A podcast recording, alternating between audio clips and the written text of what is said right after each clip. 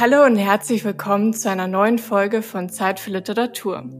Zeit für Literatur ist ein Podcast, bei dem Autorinnen und Autoren nicht schreiben, sondern vorlesen. Und zwar aus ihren neuen Romanen und Büchern. Ich bin Julia Leubel, produziert wird der Podcast vom Studio ZX. Josef Ambacher wollte seine Erinnerungen immer verdrängen, seine Kindheit ausblenden und damit seiner Vergangenheit in Sibirien entfliehen. Die Autorin Sabrina Janusz schreibt in ihrem neuen Roman Sibir diese Geschichte auf. Alles fing im Jahr 1945 an, als Josef als kleiner Junge zusammen mit seiner Familie von der Roten Armee nach Kasachstan verschleppt wurde. Er war einer von mehreren hunderttausend deutschen Zivilgefangenen, die für das Kriegsunheil im Zweiten Weltkrieg büßen sollten. Mit dem Zug ging es wochenlang ohne Essen und Wasser durch die Fremde. Viele starben bereits auf der Reise, so auch Josef Ambachers kleiner Bruder. Irgendwann wurden sie ausgesetzt in einer einsamen Steppe. Hier galt nur eins, Überleben. Zehn Jahre in der Steppe, zehn Jahre Kindheit. Doch selbst als die Menschen Zentralasien verlassen durften, begann der Kampf erneut. Heimatlos suchten viele ihren Platz in Deutschland. Josef Ambacher wird älter und erwachsen und baut sich mit seiner Familie ein Leben in einer Kleinstadt am Südrand der Lüneburger Heide auf. Als Josef Ambachers erwachsene Tochter Laila Jahre später die Nachricht erreicht, ihr an Demenz leidender Vater höre Stimmen, kehrt sie zurück in ihre niedersächsische Heimat. Hier beginnt die Geschichte von Sabrina Janasch. Für Laila ist die Diagnose ihres Vaters keine Überraschung, sondern die Rückkehr einer längst abgeschlossen geglaubten Vergangenheit. Um ihren Vater zu schützen, beschwört Laila die Erinnerung herauf und lässt so als Ich-Erzählerin die eigene Vergangenheit wie auch die ihres Vaters wieder auferstehen. Die Lesenden werden hineinkatapultiert in zwei miteinander verwobene Erzählwelten, in denen Erinnerung und Erinnertes, Fantastisches und Fantasiertes zusammenfinden, nämlich die Kindheit und das Überleben Josef Ambachers in der kasachischen Verbannung während der 50er Jahre und Lailas Kindheit in der niedersächsischen Südheide in den 90er Jahren. Abwechselnd wird so berichtet von wundersamen Vorkommnissen und den Versuchen, angesichts der Schicksalsschläge das Leben immer noch selbstbestimmt zu gestalten. Mit Sibir ist Sabrina Janasch ein toller Roman über die Suche nach Heimat und Identität gelungen. Sie erzählt auf berührende Weise von den Dämonen der Steppe und der wahrscheinlich einzigen Kraft, diese zu besiegen, der Liebe. Das Schicksal der verschleppten deutschen Zivilisten und Zivilistinnen ist bis heute so gut wie unerzählt. Umso mehr freue ich mich, dass die Autorin Sabrina Janisch heute bei mir zu Gast ist, um mit mir über ihren Roman und auch über diese Zeit zu sprechen. Hallo Frau Janisch, schön, dass Sie sich heute Zeit genommen haben. Hallo Frau Leuwel, danke, dass Sie sich Zeit genommen haben. Frau Janisch, die erste Frage in diesem Podcast ist immer stets die gleiche. Würden Sie uns Ihren Roman Sibir in nur einem einzigen Satz zusammenfassen? Ja, ich kann es unbedingt gern versuchen. Und tatsächlich ist es eine der Aufgaben, die man schon in diversen Verlagsgesprächen meistern muss im Vorfeld. Von daher kann ich sie auch halb vorbereitet aus der Hüfte schießen. Und zwar würde ich sagen, dass es für mich im, im allerwesentlichsten Kern die Geschichte zweier Kindheiten ist. Einmal in Zentralasien nach dem Zweiten Weltkrieg und einmal 50 Jahre später in Norddeutschland. Was hat Sie dazu bewogen, diese Geschichte zu erzählen? Also mindestens zweierlei. Also einmal ist es ganz klar die literarische Auseinandersetzung und Verarbeitung der Lebensgeschichte einer für mich sehr besonderen, sehr nahen Figur, und zwar meines Vaters. Das heißt, all diese Geschichten, die er stets mit mir geteilt hat, schon als ganz kleines Kind habe ich die Geschichten von ihm gehört und mal mehr, auch mal weniger angepasst an, an meine kindliche Psyche mit mir getragen. Und als ich äh, viele Jahre später Schriftstellerin wurde und äh, anfing Romane zu schreiben, Sibir ist mittlerweile mein fünfter, war mir sehr klar, dass ich diese Geschichten über diese deutschen Zivilgefangenen in Zentralasien irgendwann einmal verarbeiten möchte. Allerdings sicher nicht als ersten Roman, auch nicht als zweiten oder dritten, sondern zu einem Zeitpunkt, wo ich im besten Fall schon ein bisschen mehr Luft geholt habe, Überblick habe und auch selber gefestigt genug dastehe, um in diese Themen, auch, auch in diese Winkel und Ecken hineinzublicken. Das einmal als Hintergrund und ähm, der ganz konkrete Anlass ähnelt fast ein wenig der Ausgangssituation im Roman. Nämlich kam es leider dazu, dass mein Vater tatsächlich an Alzheimer erkrankte vor einigen Jahren und das zu Anfang noch sehr stark selber wahrgenommen hat. Und das war für mich und selbstverständlich für ihn und überhaupt für die ganze Familie, ähm, wie, wie das bei, bei allen Betroffenen so ist, war das sehr schwierig, weil man dann sich verhalten muss zu fragen, was, was charakterisiert einen Menschen, was macht ihn aus, was, was muss man von ihm behalten, was möchte man behalten? Und wie kann man ihm vielleicht letztmalig eine Art Kontur verleihen. Und das ist für mich ganz wesentlich gewesen, die ich so sehr diese Geschichten, diese Erinnerungen mit meinem Vater verbunden habe. Und sie haben auch uns verbunden, mich das Kind und ihn den Vater. Und gleichzeitig fand ich das fast eine Art, ja, sinnvollen Trittstein hinein in dieses Erzählprojekt, in diesen Roman Sibir. Sie haben es gerade schon angesprochen, auch danke fürs Teilen, Ihre persönliche Bindung zu der Geschichte. Es geht aber jetzt auch ganz viel um die deutsch-russische Geschichte. Wie haben Sie recherchiert? Wie sind Sie eingestiegen? Wie haben Sie sich vorbereitet auf den Roman? Ja, das war tatsächlich eine recht lange Zeit der Vorbereitung und eine Zeit des Sammelns. Materialien, Informationen, Dokumente und auch ein Sammeln von sich selber. Dass man genau schaut, was ist da, worauf baut man auf, was möchte man verwenden. Das sind alles künstlerische, literarische Fragen. Auch die Frage, was man ausspart.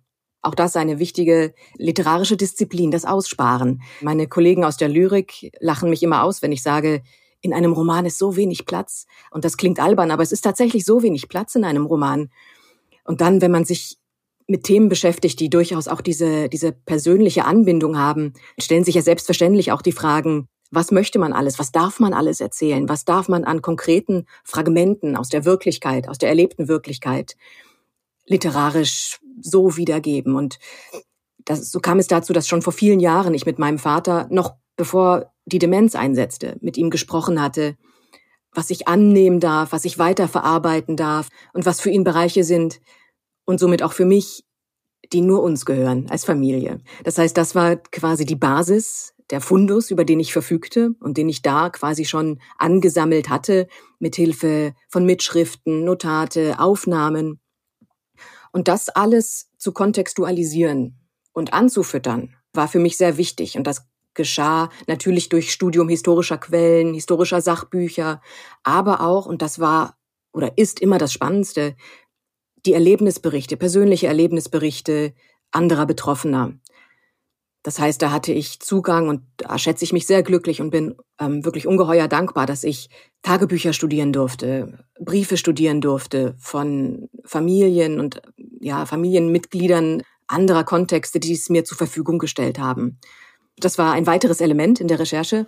Und der letzte Schritt innerhalb dieses Sammelns und des Vorbereitens war tatsächlich die Recherchereise nach Zentralasien. Ja, das wäre jetzt gleich mal eine Anschlussfrage gewesen. Sie sind ja selbst nach Zentralasien gereist. Was haben Sie für Eindrücke für das Buch denn auch gesammelt? Sie haben es gerade auch schon angesprochen, man muss abgrenzen, was kommt in den Roman, was kommt nicht. Ich stelle mir so eine Reise ja noch schwieriger vor, weil man dann auch noch so viele Eindrücke sammelt. Was haben Sie erlebt auf der Reise? Ich bin gereist über Moskau, zusammen mit Istanbul buchstäblich die Einflugschneisen hinein nach Zentralasien, bin über Moskau gereist, äh, weiter nach Kasachstan, was die heutige Bezeichnung ist für diese Gebiete, wo viele der deutschen Zivilgefangenen ja ausharren mussten. Äh, das lag oder liegt heute alles in der nordkasachischen Steppe. Und tatsächlich war ich einige Tage in der in der Hauptstadt in äh, Nur-Sultan, Astana, wo ich dann glücklicherweise einen wirklich sehr verlässlichen und ähm, sehr kenntnisreichen kasachischen Guide ähm, anheuern konnte. Und das war auch definitiv dringend notwendig, weil diese kasachischen Steppen ein wirklich ein No Man's Land sind. Also da kann man tagelang fahren und es passiert ringsum gar nichts. Und dann sind wir tatsächlich hinaus in die Steppe gefahren und haben das Dorf gefunden, in dem mein Vater aufgewachsen ist. Die Fahrt hat deutlich länger gedauert, als irgendeiner von uns gedacht hatte, so dass wir, als wir da waren, äh, feststellten, dass die Sonne bald untergeht und dass wir sicher nicht durch den Sumpf nochmal fahren wollten, den wir auf dem Hinweg irgendwie gemeistert hatten. Und dann haben wir einfach bei ein paar Menschen im Dorf geklingelt und die Situation, also geklingelt, geklopft, ne, muss man ja sagen. haben wir geklopft, haben die Situation geschildert. Das war eine Frau Evelina. Und die hat nur ganz verständig genickt und ganz liebevoll und hat sofort ihr Häuschen für uns aufgemacht, hat uns Essen gemacht, hat ihr Bett geräumt, hat selber, ich weiß nicht wo, geschlafen. Der Guide schlief dann im Wohnzimmer, ich im Bett von Frau Evelina. Also eine Herzlichkeit haben wir dort erfahren, ähm, wie ich es nicht für möglich gehalten hätte, wirklich. Und am Tag darauf, und das war für mich emotional ähm, sicherlich der Höhepunkt der Reise, obwohl die dann noch viel weiter ging. Aber der emotionale Höhepunkt der Reise war tatsächlich das Haus zu finden, in dem dann in den späteren Jahren, ähm, schon in den 50ern, meine Familie in der Steppe gewohnt hat. Mein Urgroßvater war Tischlermeister und hat dieses Haus mit eigenen Händen zusammen getischlert mit Materialien, die er woher hatte, man weiß es nicht. Es, es gab nichts. Ringsum, schon gar kein Holz. Aber er hat es irgendwie geschafft, dieses Haus zu konstruieren. Mittlerweile ist es halb eingestürzt, aber nur halb, so dass ich hineingehen konnte. Man hatte mir abgeraten, ich habe es trotzdem gemacht. Und ich habe mich in dieses Haus zurückgezogen wie in eine Art Kokon, hm. wie wie in eine zweite Haut. Und das, das, das klingt wirklich merkwürdig, Frau Leubel, aber ich wollte es gar nicht mehr ausziehen, dieses Haus. Ich wollte es an mir dran behalten. Ich wollte es mitnehmen. Ich wollte dieses Haus mitnehmen. Naja, es ist ja auch ein Teil ihrer Identität. Hm. Und vielleicht ja auch so ein Puzzlestück, das die ganzen Jahre gefehlt hat. Ja. Ja, und gleichzeitig hat es mich so berührt, weil ich innen drin ähm, an, anhand der, der Werkzeugspuren in den Fensterbänken und der Balken in der Decke habe ich so die, die Präsenz meiner Familie und dieses, dieses Urgroßvaters gesehen. Und es hat mich auf der einen Seite wahnsinnig stolz gemacht, dass sie sich irgendwie behaupten können und konnten und sich selber eine Heimstatt bauen und mhm. erschaffen. Und gleichzeitig hat es mich so, hat es mich so weich und, und, und gerührt gemacht, weil man gesehen hat, unter welchen Umständen das erfolgte. Wollen Sie uns einmal in Ihren Prozess mitnehmen? Sie haben jetzt erzählt, ähm, diese ganz persönliche Bindung, diese eigene Lebensgeschichte oder Familiengeschichte. Trotzdem ist das Buch ja sehr schön auch als Roman abgegrenzt. Es ist beim Lesen merkt man einfach auch, dass äh, ganz viel Handwerk drin steckt und dass es eben ein Roman ist und keine Biografie von Ihnen. Wo konnten Sie Ihre Fantasie freien Lauf lassen in dem Sinn? Ja, ich freue mich wirklich über diese Frage, denn ich möchte natürlich gerne darüber sprechen, inwiefern dieser, dieser Roman äh, von unserer eigenen Familiengeschichte und auch von meiner eigenen äh, Geschichte ähm, beeinflusst wurde. Das sind natürlich relevante und interessante Themen für Leser, das, das ist mir absolut klar. Aber für mich maßgeblich ist das ein, ein Werk, das den Namen Roman einfach definitiv zurechtträgt. Es ist ein Werk der Fiktion. Bevor ich Sibir schrieb, das Buch davor war ein historischer Roman. Der spielte im 19. Jahrhundert. Und in dem Roman versuchte ich, den Lebensweg eines deutschen Entdeckers nachzuvollziehen. Und ich recherchierte und recherchierte. Und ähm, ähnlich recherchierte ich für Sibir und habe versucht, diese Wirklichkeit, diese in Anführungszeichen Realität zu rekonstruieren. Und beide Male bin ich eigentlich zu dem Punkt gekommen, in den Roman hinein kann man nur starten, wenn man bereit ist, ab einem bestimmten Punkt diese Recherche auch loszulassen. Diese, diese Wirklichkeitsfülle und Sättigung kann, denke ich, unbedingt ein Qualitätsmerkmal sein, aber sie darf nicht das Einzige sein, was einen Roman auszeichnet, denn das wäre zu wenig. Da muss mehr dazugehören. Da muss ähm, da müssen alle Merkmale von, von schriftstellerischem Handwerk äh, wieder zu erkennen sein, von, von Spannungsaufbau, Figurenzeichnung, ähm, Entwicklung von Charakteren, ähm, überhaupt ähm, eine ordnende Kraft, die wir vielleicht einfach mal Plot nennen. Also das sind alles Dinge, ähm, die zu diesem Roman gehören, die mir sehr wichtig waren und die hier in dem Roman auch absolut gegeben sind. Vor allen Dingen, das muss ich natürlich auch einfach so einmal festhalten, die Zeitebene in Zentralasien in den 1950ern, die habe ich so nicht miterlebt. Unter gar keinen Umständen. Ich bin 1985 geboren. Das heißt, für mich war wichtig, ähm, in dem Roman auch eine Art formellen Aspekt festzuhalten, nämlich, dass ich mich auch in dem Roman damit befassen wollte, wie wir uns an Erinnerung erinnern, wie wir Erinnerung herstellen und durch diese hergestellte Erinnerung zu einer Art Identität kommen. Aber ich wollte offenlegen, wie diese konstruierte Erinnerung funktioniert, nämlich dass sie angepasst wird, dass sie ein wenig abgeschliffen wird, passend gemacht, teilweise an den Haaren herbeigezogen, um zu schauen, Mensch, ich weiß überhaupt gar nicht alles, wie kann ich das alles miteinander montieren, auf dass es eine, eine Art schlüssige Collage ergibt. Und das wollte ich überhaupt nicht verstecken, sondern das war formell der Aspekt, der mich am meisten gereizt hat. Es gab so eine ganz tolle Stelle im Buch und zwar wurde ihr Vater oder in dem Fall Josef Ambacher beschrieben und ich lese die Stelle einfach nochmal kurz vor. Josef Ambacher musste betörend wirken. Alle Welt zog es zu ihm hin. Uns Kinder, die Erwachsenen, nicht einmal die Weltgeschichte konnte ihm widerstehen und suchte seine Nähe diese Aura, die Sie beschreiben, die man wirklich auch sehr beim Lesen spürt, entstand die beim Schreiben oder würden Sie auch sagen, Ihr Vater hat die auch ein bisschen mit ins Buch hinein katapultiert? ja, da sind Sie schon auf der richtigen Fährte, glaube ich. Vielleicht hatte ich es vorhin schon ein wenig angesprochen. Mein Vater war ein fantastischer Erzähler, der mit mir sehr viel geteilt hat an Geschichte, an, an Erlebnissen, an Berichten. Und ich denke, diese Eigenschaft als guter Erzähler, die ging Hand in Hand damit, äußerst charismatisch zu sein und lebhaft zu erzählen und sich auch für die Geschichten anderer zu, zu begeistern. Und ich nehme an, diese Fülle an Geschichten, die er stets gehortet hat, er hat sie auch nicht wieder vergessen, bis zu dem Zeitpunkt, wo die Demenz kam. Eine ganze Zeit lang, Jahrzehnte hinweg über sein Leben hat er diese Geschichten gehortet und in sich gespeichert. Und ich vermute, dadurch hat er wie eine Art Expertise für, für alles Menschliche erlangt. Mhm. Nichts war ihm fremd. Ich konnte ihm als Kind die merkwürdigsten Gedanken schildern oder die merkwürdigsten Impulse.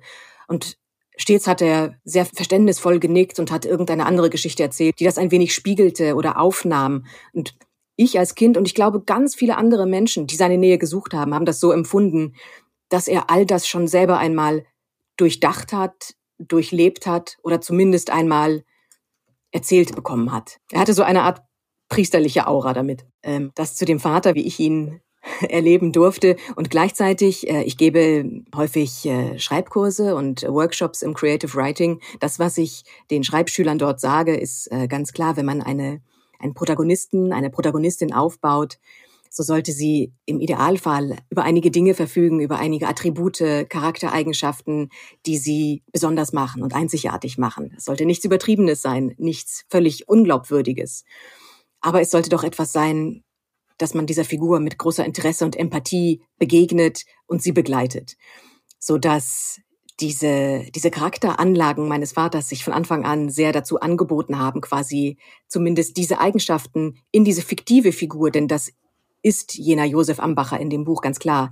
Aber diese Eigenschaft war recht leicht zu übertragen und zu spiegeln äh, in diesen Roman hinein. Eine Kollegin von mir, äh, Cecilia Barbetta, nennt es eine Phantasmagorie, eine Art Trugbild, etwas, was ganz nah dran ist an der Wirklichkeit, aber eben doch eine Fiktion. Sie schreiben ja auch über Heimat und Identität. Jahrzehnte nach der Ankunft in Mühlheide wohnen diese Rückkehrer ja immer noch in sehr provisorischen Häusern und sie tun sich total schwer, Heimat überhaupt zu begreifen oder zu definieren. Was ist das Zuhause für diese Menschen überhaupt? Ja, das ist eine sehr, sehr gute Frage.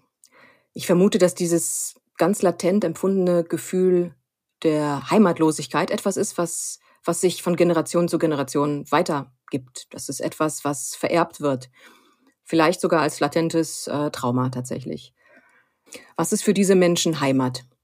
Sicher nicht dieses Norddeutschland, in das sie gekommen sind, denn bevor sie verschleppt wurden nach Kasachstan, hatten sie in Gebieten gewohnt, die nach dem Krieg nicht mehr zu Deutschland gehörten und sind dann quasi ganz frisch und ganz neu in Norddeutschland erschienen mit einem ja eigentlich ähm, süddeutschen bayerischen Dialekt, noch dazu in Niedersachsen. Das heißt, äh, innerhalb dieser Landschaften konnten sie psychisch, glaube ich, vor allen Dingen psychisch niemals Fuß fassen und hatten aber eine wesentliche Sache, an die sie sich in all den Jahren festhalten konnten und das ist etwas, was sie schon aus Kasachstan kannten, woran man sich festhalten konnte. Und das war die deutsche Sprache. Denn die deutsche Sprache war zwar verboten in der Sowjetunion, wurde aber dafür im Heimlichen, im Verborgenen, im Persönlichen umso stärker gepflegt, weil es das Einzige war, was einen noch mit der Heimat oder mit dem Ursprung der Familie verband.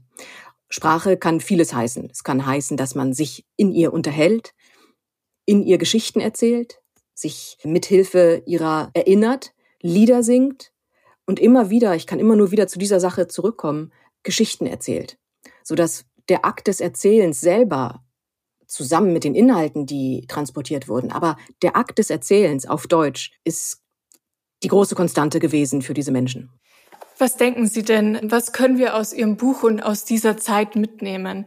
Wie können wir heute Menschen hier helfen, die auch heimatlos versuchen anzukommen?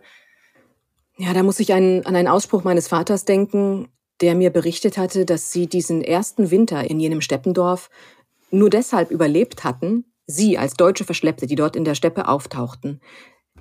Diesen ersten Winter hätten sie nur überlebt, weil die Russen und die russische Bevölkerung dort in dem Dorf sie nicht hatte sterben lassen. Und das ist eine Konstellation, die man erstmal durchdenken muss, bevor man, ähm, bevor man begreift, wie ungeheuerlich es eigentlich ist. Also da tauchte quasi der Feind auf. Wie viele Millionen Russen sind gestorben im Zweiten Weltkrieg? Aber Millionen. Und diese Deutschen, die auftauchten, wurden mit einer Behausung versorgt, sie wurden versorgt mit Nahrung und wurden am Leben gehalten. Das ist etwas, was mein Vater nie vergessen hat die Verschleppung an sich hat er selbstverständlich auch nicht vergessen. Ohne Frage. Aber dass diese unbeteiligten Menschen dort vor Ort in der Steppe mit Hilfe großer Gesten und kleiner Gesten sie am Leben erhalten haben, das hat er nicht vergessen. Also etwas, was sich mir eingebrannt hat, eingeprägt hat, ist dieses Überleben ohne Hass. Denn ich glaube, im Kleinen, im Zwischenmenschlichen existiert diese Form von Hass nicht. Und wenn man das kultivieren könnte, eine, eine Herzensgüte, die von diesem Hass weggeht, das wäre vielleicht die, das wichtigste Takeaway. Frau Janusz, vielen, vielen Dank. Wir gehen jetzt einmal direkt rein in den Text. Sie werden uns vorlesen. An welche Stelle in Ihrem Roman nehmen Sie uns denn mit? Ja, ich habe mir überlegt, dass ich ähm, den Prolog, der recht selbsterklärend ist, überspringe und direkt in das erste Kapitel einsteige. Und da würde ich gerne die ersten, ja, fünf, sechs Seiten vorstellen. Sibirien. Durch das Guckloch kann ich es gut erkennen. Alles, wovon mein Vater erzählte, alles, wovon er schwieg, spielt sich hier gleichzeitig ab und kann nach Belieben herangeholt werden, gewendet und betrachtet. Da ist der Zug, das sind die Viehwaggons, in denen man Hunderte von Zivilisten, die in ihren Dörfern aufgegriffen wurden, fortschafft. Bis zum Horizont reicht die Schlange der Waggons. Zusammen mit meinem Vater kauere ich am Loch in der Bretterwand, beobachte, verfolge, versuche den Überblick zu behalten. Gemeinsam horchen wir auf das, was kommt. Da ist die Hütte, aus der Soldaten der Roten Armee meinen Vater und seine Familie herauszerren. Josef ist zehn Jahre alt. Er hockt neben seiner Mutter. Auch der kleine Bruder ist da noch am Leben. Gerade noch so. Ein unerträglicher Gedanke. Unerträglich auch der Gedanke an die junge Frau, die neben ihm kauert. Gerade noch so. Sie ist meine Großmutter. Die andere junge Frau daneben meine Großtante, die alten Leutchen in der Ecke meine Urgroßeltern. Für sie alle, die ich nie kennengelernt habe, ist so viel Liebe da, dass es schmerzt. Da ist die Steppe, die Erdhütte, der Schneesturm, das Wolfsrudel, da ist der Hunger, die Kälte, die übermenschliche Anstrengung. Das alles, zusammengekratzt und zusammengesetzt, das ist in einem Wort Sibirien. So nannten die Verschleppten das dunkle Entsetzen, das sich hinter dem Ural und südlich davon ausdehnte, hinter Europa, hinter dem Ende der Welt. Alles, was sich dort befand, ganz Zentralasien, russisch Fernost, egal ob Tundra, Taiga oder Steppe, all das wurde Sibirien genannt. Hinter vorgehaltener Hand nur und mit schreckgeweiteten Augen. Sibirien, das war der Tod. Wofür mein Vater keine Worte fand, das kleidete er in Geschichten. Als Kind zerrte ich von ihnen, Sie schienen mir beinahe spukhaft Auskunft zu geben über das, was mich und meine Freunde beschäftigte, was uns umtrieb. Wir bauten Hütten, horteten Proviant, kultivierten einen Fatalismus, der unseren Spielen Bedeutsamkeit verlieh. Die Geschichten meines Vaters waren wie ein Schlüssel zu all dem. Behutsam barg ich sie aus seiner Erinnerung und versuchte einen Zusammenhang herzustellen zwischen seinem Leben und demjenigen all jener, die mit uns am Stadtrand wohnten. Der Begriff Rand kennzeichnete gut unsere Gemeinschaft und die Lebensläufe ihrer Angehörigen. Mühlheide ist eine Kleinstadt am Südrand der Lüneburger Heide und unser Haus befindet sich am östlichsten Ausläufer der Stadt.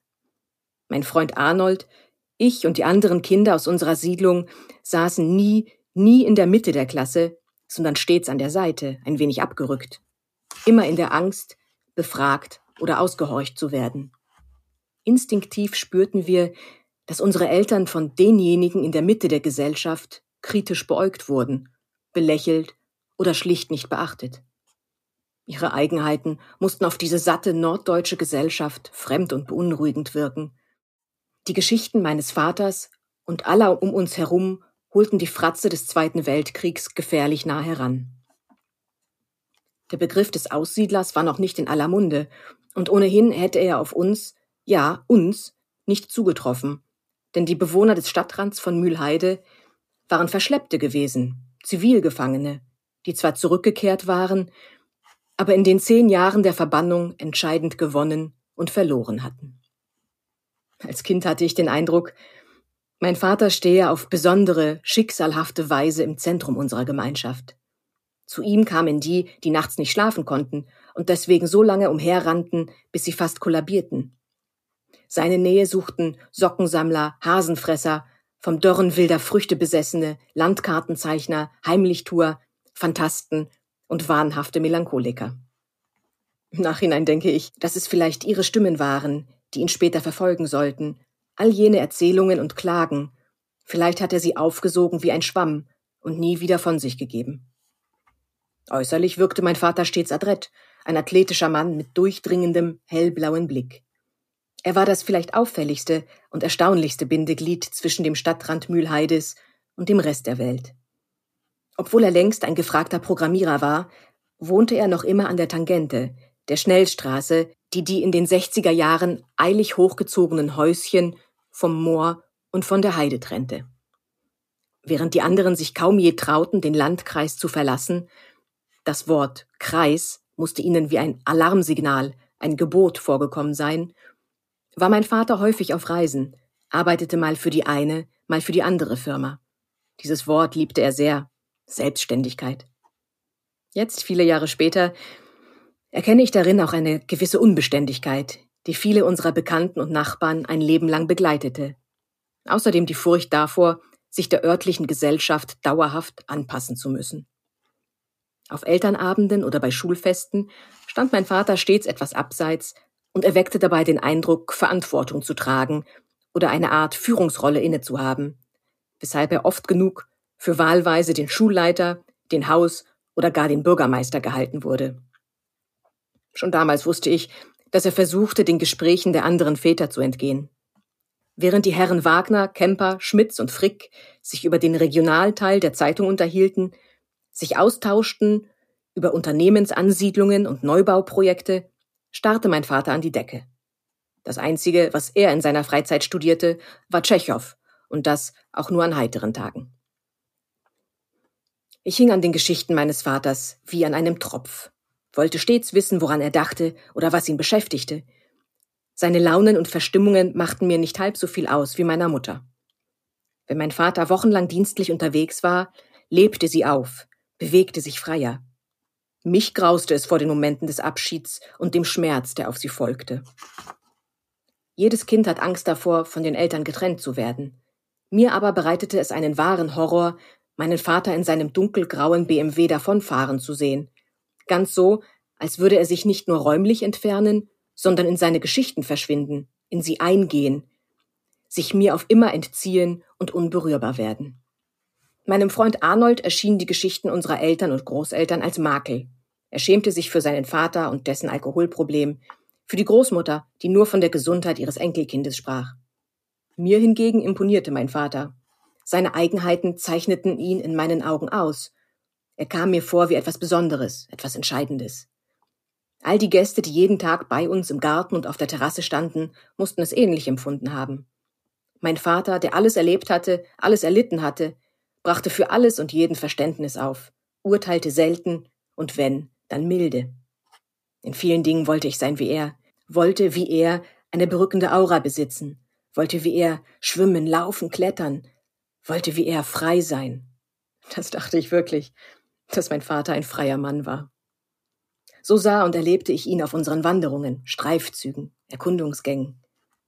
Wir teilten eine tiefe Empfindsamkeit für die Natur und die Beseeltheit, die wir auf Schritt und Tritt in ihr fanden. Während wir über das Moor liefen und durch die Wälder streiften, sprach mein Vater oft von der Unermesslichkeit des Universums, von einem Gott, wie er ihn sah, und bald verband uns nicht nur die genaue Kenntnis unserer näheren und weiteren Umgebung, sondern auch eine spirituelle Landkarte, die wir uns wandernd, flüchtend erarbeiteten. Er liebte mich sehr und ich ihn. Sie hörten einen Auszug aus Sibir, dem neuen Buch der Autorin Sabrina Janisch, erschienen bei Rowold. Das Buch ist jetzt im Buchhandel Ihres Vertrauens und natürlich auch online erhältlich. Frau Janisch, vielen, vielen lieben Dank, dass Sie sich heute Zeit genommen haben und bei mir waren. Herzlichen Dank für die Einladung. Das war eine neue Folge Zeit für Literatur, der Vorlesepodcast produziert vom Studio ZX. Ich bin Julia Leubel, schön, dass Sie sich heute Zeit für Literatur genommen haben und bis zum nächsten Mal.